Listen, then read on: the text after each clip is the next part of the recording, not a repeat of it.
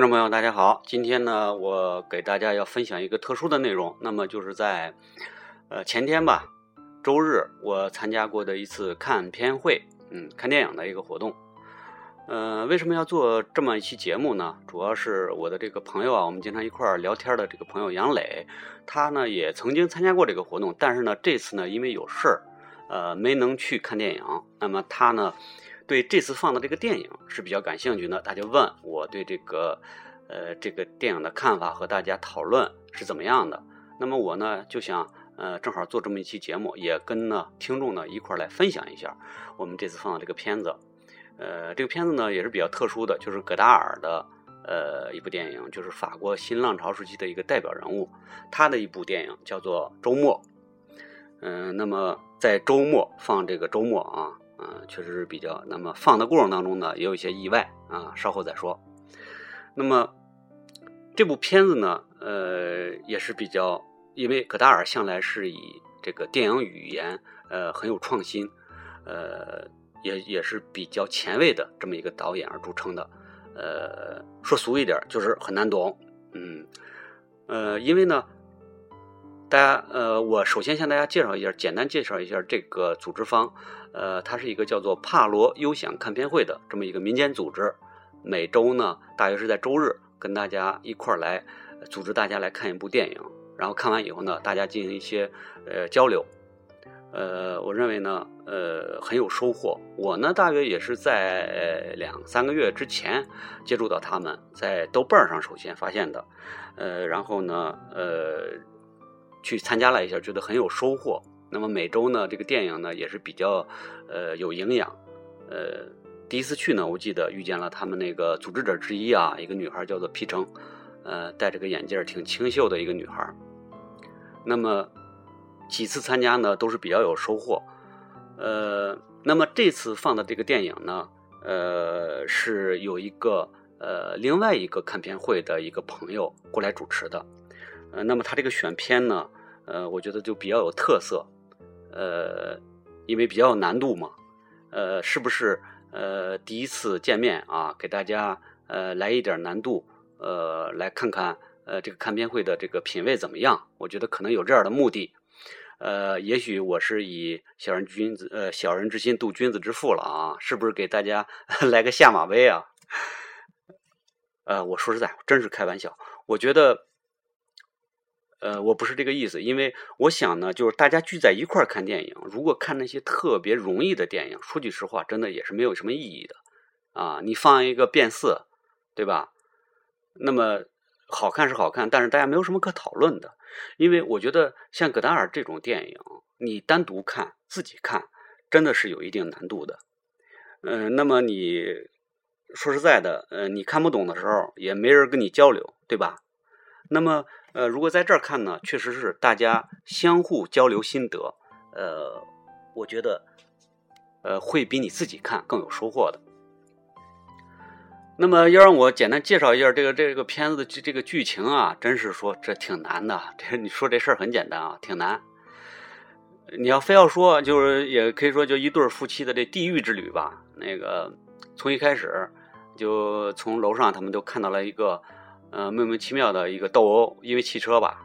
然后等他们自己出发的时候呢，因为出发的时候倒倒车，也是撞上了这个别人的车。嗯，然后也跟这个邻居呢发生了冲突，呃，那女主人呢出来就纠缠，嗯，不休，呃，最可怕的是那个那个男的出来了，好家伙，拿着一管猎枪，嘣一枪就来了，好家伙，这也这也忒狠了吧，有点超现实，这现实当中不会这样的，但是他就这么发生了，这就是戈达尔。那么接着他们呃就遇到了一个很大的一个车祸，死了很多人。呃，但是这个很著名的就是戈达尔一个长镜头，大约七分钟的移动镜头，呃，在交代这场车祸。然后呢，后边他们又遇到了第二次车祸，呃，然后呢，一个女孩和她男朋友跟一辆拖拉机撞了，你撞什么不行啊？撞拖拉机。嗯，然后她男朋友就死在车里了。然后呢？呃，接下来他们又遇到了很多莫名其妙的事儿，比如说被一帮人俩人一男一女给给给像绑架了一样，然后又怎么摆脱他们，然后又。呃，遇见了又两个稀奇古怪的人，像是在什么搞什么这个演出一样，嗯，就是讨论那些哲学问题。他们又莫名其妙把那女孩给点着了，太残酷了这个。然后最后呢，他们又呃比较残酷的把他这个应该是女孩的母亲，嗯，这个给杀死了。然后那儿还出现了一只被剥光了的这个。剥光皮的一个兔子，哎呦，那镜头太受不了了。然后他们又最后又是呃遇到了一帮，这叫野蛮人啊，还是这个游击队啊？然后以这个那儿好像都是以杀人为乐，杀人游戏一样。整个这剧情啊，说句实话，跟我们传统所看到的这个电影很有逻辑性的那种剧情是完全不一样的。甚至我说的这几个场景颠倒过来，估计也无所谓。对了，还有一个镜头是有在一个大院里，那个在弹那个莫扎特，呃，然后那镜头呢进行了个两次三百六十度的这个移动，嗯，然后这片子放完以后，大家我认为就是我们这个活动呢比较有特色的，那么就是事后的大家这个讨论了，这精华部分啊，大家还是都是挺有收获。那么我记着，就是这个皮城，就是首先他作为也是主持人之一吧，他也也得先说点啥。我记着他说到了，呃，具体记不清，就是说原话啊，我记不清了。就是说我记得他提到了这个《后会无期》，因为最近这个院线上在演的《后会无期》嘛，就是他认为呢，因为也是个公路片，那么这次呢也是大约是男女主人公是在驾车过程当中发生的事儿，就是说都有公路片的因素。呃，进行了比较，他认为呢，就是戈达尔的片子还是与众不同的，还是他的大师毕竟与众不同。呃，另外呢，他提到了这个不断发生的这个车祸，呃，他认为是对社会的一种呃冲突的一种象征吧，呃，大约就是这么个意思。那么我认为就是说，一般的女孩在看电影的时候呢，呃，大约还是这个比较呃理性，这个理性少一点，还是这个感性的多，凭着自己感觉来看的比较多。嗯，那皮城呢，作为一个呃这个看片会呃组织者呢，他确实是有相当的看片量，才能做出这样的评论。我觉得他是是很有思考的对这个片子。呃，那么。呃，我记得还有一个一个男同志呢，我我我也是这个呃有一点熟的，他这英文啊我也念不好，嗯，Solomon 叫嗯，我觉得他提到了呃字幕，嗯，因为那个字幕呢，呃是戈达尔在这部电影当中一个比较特殊的结构方面的一个一个东西，就是不断的插入字幕，那字幕呢也不是一个，是五颜六色的，然后就比如说周末，咣咣咣，周末周末周末。然后他提到了，呃，说是其中有一些法文的字幕，那可是法文啊，那那个，所以说这个这个看片会里边真是有很多这个这叫藏龙卧虎啊。那个我现在连英文说实在的也都忘得差不多了，这样这哥们儿法文都都也是一神人啊。我记得以前还他还经常提到这个这个福柯，因为我是对福柯也是挺有兴趣。也是一神人，然后提到这个法文这个字幕的意思和这个这个车祸镜头组接起来产生一种意义。然后我旁边这兄弟好像是第一次来吧，然后他也挺也也挺神的，是就是说自己这个对电影方面倒是不是特别专业，就是说也没有说看过太多的片子，他完全是凭自己直觉在看，但是他也是看到了不少这个不少东西。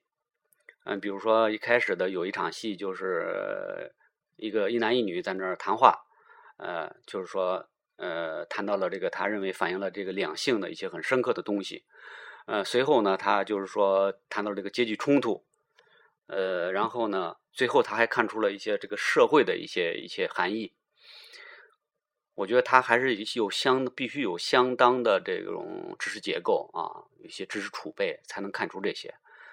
完全凭直觉，你这根本谈不出这些东西的。那么印象还有一些印象呢，就是也是一个新来的女孩，叫什么卡普的吧？她也谈到了，呃，这个周末，呃，这个电影和其他电影的一些比较。那么，呃，这个比较一般都得比有相当的看片量才能这个才能体会到这一点。呃，然后对面有一小男孩，我印象挺深的，就是他也谈到了这个正在放的这个《后会无期》。大家知道呢，我跟这个杨磊，我们在上期做过一次这个节目，就是谈到了《后会无期》。然后别人有问他，我觉得这个在这个这个讨论当中啊，无意当中你都能听到一些，比如对你有帮助的一些一些评论。比如说有人在问说，你觉得这个这个《后会无期》怎么样啊？然后他就呃 很这个呃。决然的就说出了自己的一个判断，就是说他认为是逼格比较高的一部烂片儿。然后我觉得呀，哎，对中国电影还是这个这个手下超生吧，手下留情吧。呃，确实是，我觉得比较起这种《小时代》这种这种这种东西来，比起呃那些呃好莱坞那些肥皂剧的，不是就是比较怎么说脑残的那种商业片来，毕竟。韩寒同志这个片子还是有一些这个怎么说情怀在里边哈，我们希望还是这种片子还是多起来。呃，虽然我对这个片子也是很不满意的，特别是对这个片子的基本气质我都呃不是太喜欢。那么说回来，还是说这个周末，我记得还有一个女孩提到了这个，也是自己看不懂，看着很累。嗯。但是我也不知道怎么的，最后她这个说着说着怎么到这个饮食上了？提到这个饮食怎么样？我我也有点记不清了啊。呃，我觉得可能就是这个我们这个这个分享会啊，有一个问题就是说，好多当时的一些话呀，就是都没有记录下来，但只能凭我自己的印象了啊。我只是介绍自己的当时一些印象。怎么绕到这饮食上？我 我也忘了，是不是叫喜心的这个这个女孩啊？还是别人呀？那么。当时呢，我也是发表了自己一些意见。我这人呢也有点口无遮拦啊，大家这个也需要大家原谅。嗯，我记得我提到了一些这个，我看出呢是这个商品社会当中这个对人的一些冷酷。我印象很深的就是呃那个车祸的长镜头啊，当然一开始就呃他们就是漫不经心的会谈到一个说啊你妈这个人不是你就是你这个母亲就是回来怎么不死了呀？呃，他们死了多好啊！然后，哎呦，这个我觉得是那么平静，特别漫不经心的谈到了这个死亡，呃，真是挺冷酷的。然后这个，呃，那个车祸那长镜头，七分钟那个长镜头也是给我印象很深。嗯，当然我挺，呃，就是说感兴趣的是，就是这个长镜头的这个，呃，场面调度啊，肯定是会很难。我觉得不知道戈达尔是怎么能做的这么，怎么说呢？这个天衣无缝的，因为。嗯，所谓场这个场场面调度什么意思呢？也也就是说，呃，在镜头当中，这个导演是怎么指导演员进行这个这个表演的啊？那么这么一个长镜头横移过来，那么呃这么长，那么我呃他说的是大约七分钟，七分钟如果一个车呃不是很快的，慢慢的在移动的话，七分钟估计也走的挺长的啊。能有多长啊？一两一两公里。那么在这么长的一个镜头区间内，镜头移到谁，谁就要给出比较适当的表演。那么这个组织也是很难的，对吧？那么我印象很深的就是，当这个镜头移到这个这个车祸的尽头的时候，躺着一大堆人，然后发生了车祸，然后血不拉哧的。那么，然后镜头并没有给予。过多的关注就那么过去了。那么，因为镜头停留在哪儿是表现这个导演这个片子对这个东西的关注的。那么，发生了这么残酷的车祸，然后他们可能会影响他们的家庭啊什么呀，很冷酷的这个事儿，他竟然那么这么毫不在意的就那么过去了，也是一种冷酷。那么，其实我在这个不断发生的车祸的那些场景当中，我我认为看到了一些东西，就是说这种工业社会对人性的一种。呃，怎么说的扼杀啊？你可以会看到很多车祸当中都是在一个冷冰冰的铁皮里边躺着一些人，然后都是血迹斑斑的。嗯，现在看看现在的这个大街上，我总是有一种感觉，我觉得这个车真是要把人给吞噬掉了。整个社会真的就像一个废弃的。有时候我看这个车不动的时候啊，在我小区附近很停着很多很多车，停的人都没有立足之地了，连出去溜达溜达都很费劲。我真的我觉得这个这个社会就像一个废弃的停车场，人人这个因素都已经被吞噬在这些钢铁怪物当中了。那么这个我真的觉得戈达尔这个电影真是反映了这种主题，因为戈达尔对这个商品社会这种冷酷是有相当的这种呃认知的。嗯，那你你比如说后来我。就在这个看片会后边，我还翻了看了一些戈达尔的另一部电影，叫做《放命卡门》。那个里边就有一个情节很很有意思，就是他们去抢银行，抢银行，然后好多人给打死了。然后那个打扫卫生那个阿姨出来，就那个死尸躺在地下，她根本就就连看都不看，然后拿着这个这个墩布去墩那个血，就是很那个什么黑色幽默的啊。但实际上真的就也也，他表现了另一种真实。就是人对这种死亡的这种冷漠，这干我何事啊？对吧？我我是打扫卫生的呀。真是，就是说，他通过这种荒谬的这种情节，你比如说下一次车祸也是，就是一个女孩跟一个摩托车，呃，摩托车，真撞摩托车就好了，拖拉机，一个大拖拉机撞上了，然后那个他那个男朋友死在里边，然后他。然后特较劲的跟这司机在争论，说你们就是一帮这个穷人，我就就因为就是说，呃，看惯看不惯我们这有钱人什么的什么的，就是这阶级争斗嘛。然后特较劲的跟这争论，然后她那男朋友是死是活，有时候我觉得怎么看着她男朋友那镜头，有时候给的时候，到底死还死死死完没死完啊？就是到底死没死啊？都都看不太清楚。然后她也不关心，就跟这较劲，跟这跟这跟这砍。砍的后来有些这个这个周围的观众都乐了嘛，然后呢，他们想找这个这个主人公这男女夫妻，想让他们是不是帮着这个拉这尸体去去救啊，还是什么意思啊？然后他们不理，他们就走了。结果这俩人本来吵得挺厉害，然后又相互又又这个搭肩，这个这个这个又和好了嘛。哎呀，挺逗的也是，然后。那么我觉得就是说，呃，我呢就表达了自己的这这么一点这个意见。那么我印象当中呢，我觉得戈达尔呢就在电影语言上面呢有一个很多的创新。但是呢，呃，我说了这么一句，我觉得这个戈达尔这个电影啊，确实啊，可能不是拍给观众看的，是给导演看的，因为他这些电影语言的这个更新啊，可以说影响了很多后来的这个导演。呃，因为大家知道，就是戈达尔和特里弗都是这个电影手册这个杂志的一些评论者。他们最初的电影生涯是在进行电影评论的。他们在电影评论评论当中就指责了当时的法国电影，很多法国电影很空洞啊，不能反映现实，不能批评现实。所以在他们在拍电影的时候呢，他们就有很多对社会的批评。你包括戈达尔，他是这个阶级理论的信奉者。甚至他有点对中国的这个文化大革命啊，对毛泽东啊，都有一些崇拜在里边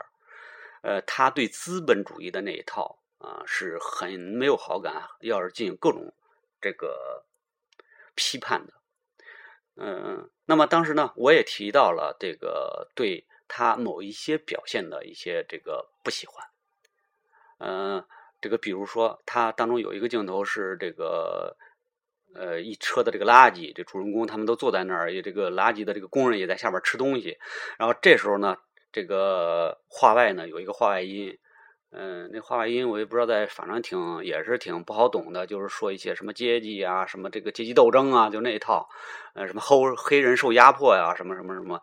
嗯，当然我知道他有一点这个不太对位的这种，嗯，造成一种这个镜头和语呃声音之间的冲突。呃，又或者呢，它是一种呃故意的，造成和商业电影的一个不一样。嗯，比如说你本来就觉得这种东西觉得很难忍受，觉得还不完，但是他故意就不让你完，就是一种折磨，也许吧。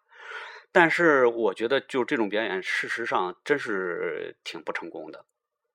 嗯，大家以可能以为我狂妄，葛达尔可是大师啊，大家公认的大师，甚至有些影评家就会认为，电影史应该分为葛达尔之前和葛达尔之后。那面对这样一个大师，你会说他这儿不行那儿不行，嗯，那么我觉得呢，一个人看电影还是应该就拿自己的眼睛去看，拿自己的内心的判断进行这个判呃评价，呃，我们不能盲目的就呃匍匐在一个大师的这个脚下，对吧？那么我觉得呢，因为呃可以这么说，我不客气的说，葛达尔虽然伟大，如果他不能就是呃我不能对他的电影有所就是感动的话，那么他对我来说就是个零。你们认为呢？对吧？他虽然伟大，他别人能够理解，别别人对他呃这个收获很多很多，但是他不能打动我，那对我来说还是没啥呀。所以我只能根据我自己的这种知识结构，我自己的感觉，我的直觉，我去判断，对吧？即使我的判断是错误的，但是它是我自己的，对不对？那么我希望他给我的东西，我也希望它变成我自己的东西，变成我自己的体验，对吧？所以我认为我们不能说老是。对一个导演完全进行仰视啊，就是说明他做的一切都是完美的，都是好的，都是对的。嗯，那真也不见得。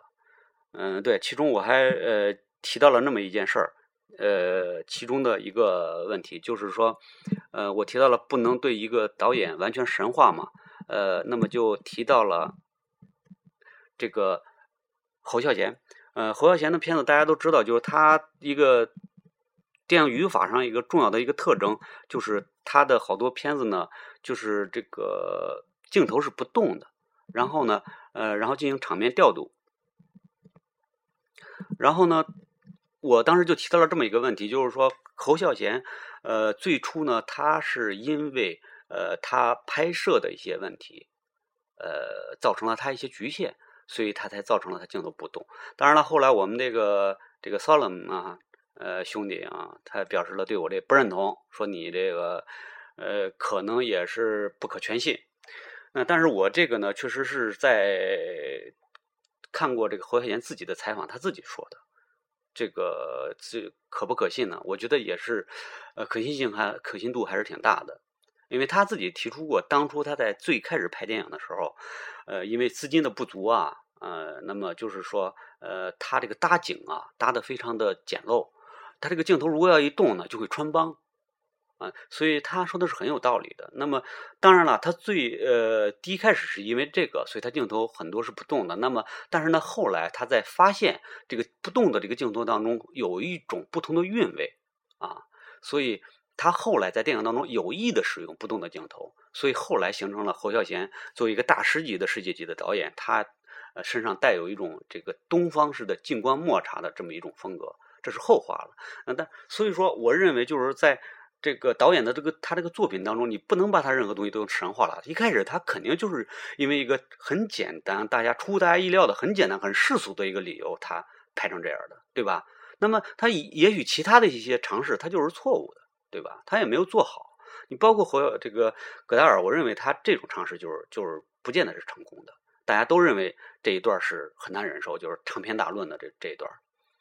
呃，包括后来在我看他后来这个《方明卡门》啊什么，呃，电影当中，他就呃，他也是不断变化的，好多东西因素在那儿他就不再尝试了。你比如说像这种不断插入的这个字幕啊，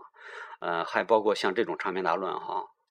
他都没有再尝试。那么就他也许就意味着他认为这个尝试不是成功的，对吧？呃，那么我觉得在呃参加每一次参加这样一个活动呢。和大家一块儿讨论，和大家一块儿争论，呃，都是对自己这个获益良多。呃，如果大家呢有意来参加这个活动呢，可以在这个微信当中去搜一个公众号，叫做“帕罗优享看片会”，你就搜“看片会”就可以搜到这个这个组织，然后进行关注，然后可以去来参加这个活动。呃，